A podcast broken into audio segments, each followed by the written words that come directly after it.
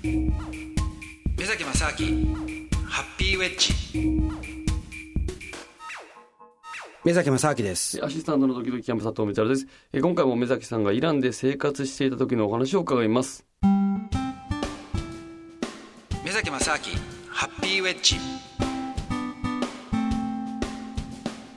イランっていうのはあの石油とかあの天然ガスがすごくあるんですよ。石油の埋蔵量は、えー、確か世界第4位とかね、うん、それぐらいなんで。だからそうするとあの現地のガソリンの値段がねめちゃくちゃ安いんですよ。そうか、うん、そうかそうか。そりゃそうか。うん、もうねで要するに税金とかかけないで、うん、もう多分ね原油のその埋蔵まあどのぐらいの採掘コストか分かんないんですけどもとにかくめちゃくちゃ多分ねリッターで何十円とかそういう値段ですよ、うん、だからまあ今はちょっとまた値段が変わってるんでね、はいですけど当時はねそのぐらいで。でだからあの実はねイランの国内の飛行機っていうのが激安でああそうか、はい、あのジェット燃料とかね安いから、はいはい。はい、確かね、えーと、イランで一回飛行機乗ったんですけど、うん、あまりにも安いから、うん、ちょっとこれ乗るしかないなと思って。こんな安いんだったら。そうそう。1路線で確かね30分か1時間ぐらい飛んだだけで、はいはいはい、確か4000円とかね、まあ、今のその LCC とかあったらね、まあまあ、あるじゃないですか、はい、でもそれも LCC も3か月ぐらい前に予約してで、ね、っていうのはでもそれが普通の値段でそのぐらいだったんですよいやこれ本当安いなと。でやっぱりそのパキスタンと比べると、うん、もうねあの経済的なそのレベルってやっぱ全然違うんで、うん、例えばバスでねあの、うん、僕はそのずっとパキスタンからバスでこう入っていったんですけども、もうねイランの国境を越えてイランに入った瞬間に道路がすごい綺麗になってるんですよ。おへえ、で、まあ、やっぱパキスタンはどうまだまだねやっぱ発展途上国なんで、あの特に地方になるともう道路なんかボロボロですよ、うん、あもうガッタガタになっててそれが急に整備された、うん、あの道路がまっすぐにダーンと伸びててで乗ってるバスなんかも綺麗なバスで、はい、でもあの途中でねあのいろんな軍隊の人たちに止められてチェックとかありますけども、うん、うん、だから本当にねあのかなりまあなんていうんですかね先進国に近い部分もありますし、うん、で人々ももうなんかねいい人たち多かったですよね。うん、もう今のところ聞いてると相当イメージとギャップがすごいですね。うん、うん、でもねあただねちょうどねこれはまあイランってわけじゃないんですけども、うん、あの僕がそうですねそのイランのちょっと田舎にいた時にあの調子悪くなっちゃったんですよ。うん、で僕旅してる時ってあんまり調子まあ、その風邪ひいたりとかで病気になることあんまりないんですけども、うん、たまたまなんかわかんないけど頭が痛くなってきて、うん、で頭の耳のなんか奥の方がねすごい痛くなってきたんですよ。はい、でちょっとなんか熱も出てきたような感じででどうしようかなと。でいろいろそういう時ってやっぱり変なこと考え始めるじゃないですか。まあ、そう怖い病気なんじゃないかとか。とか、これでいきなりなんか脳腫瘍とかね、あって、いや、ここのイランの誰も知らないなんかわけわかんないところで、僕はこれで知るのかとかね、いろいろ考えて、はい、でももうね、あの、だるくて全然歩けなかったけども、もう、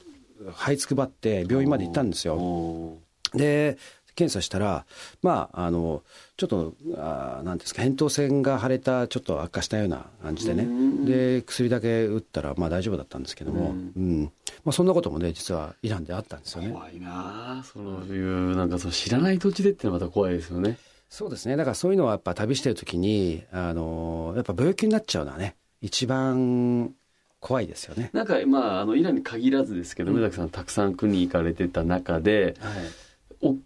きめのその病気というか、そのあったんですか？えっ、とね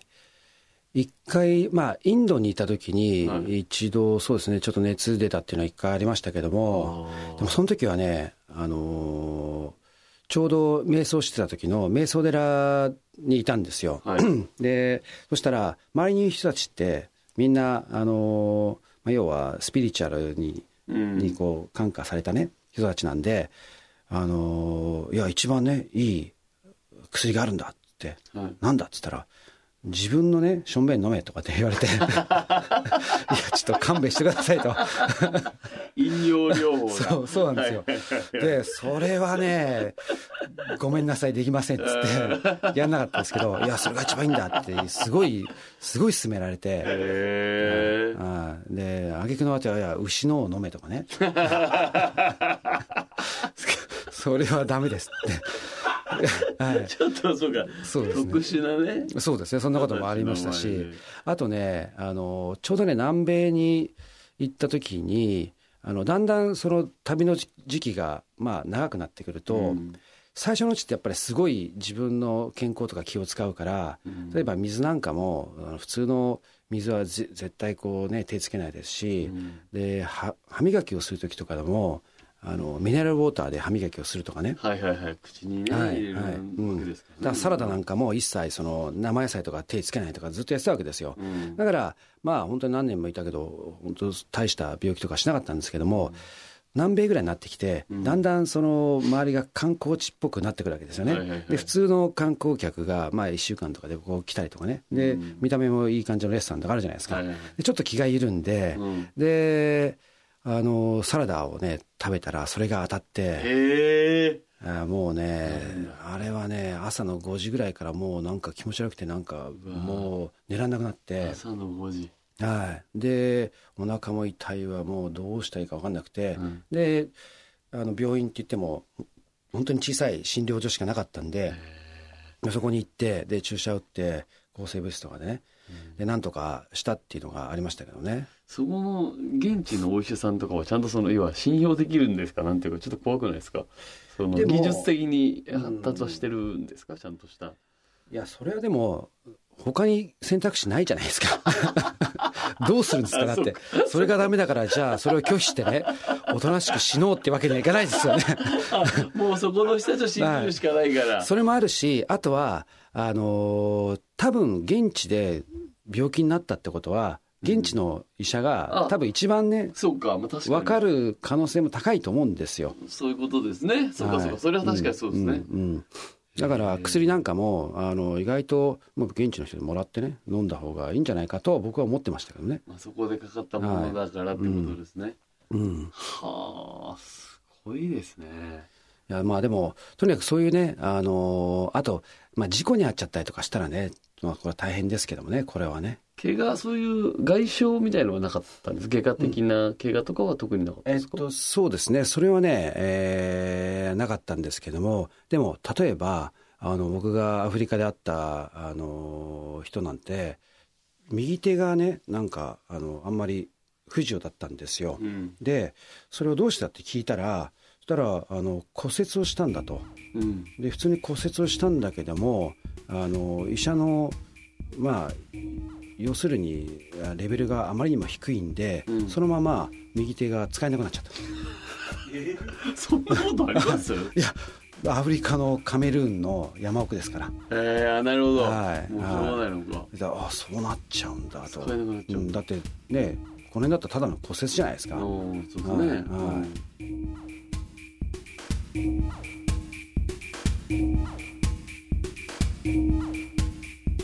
うん。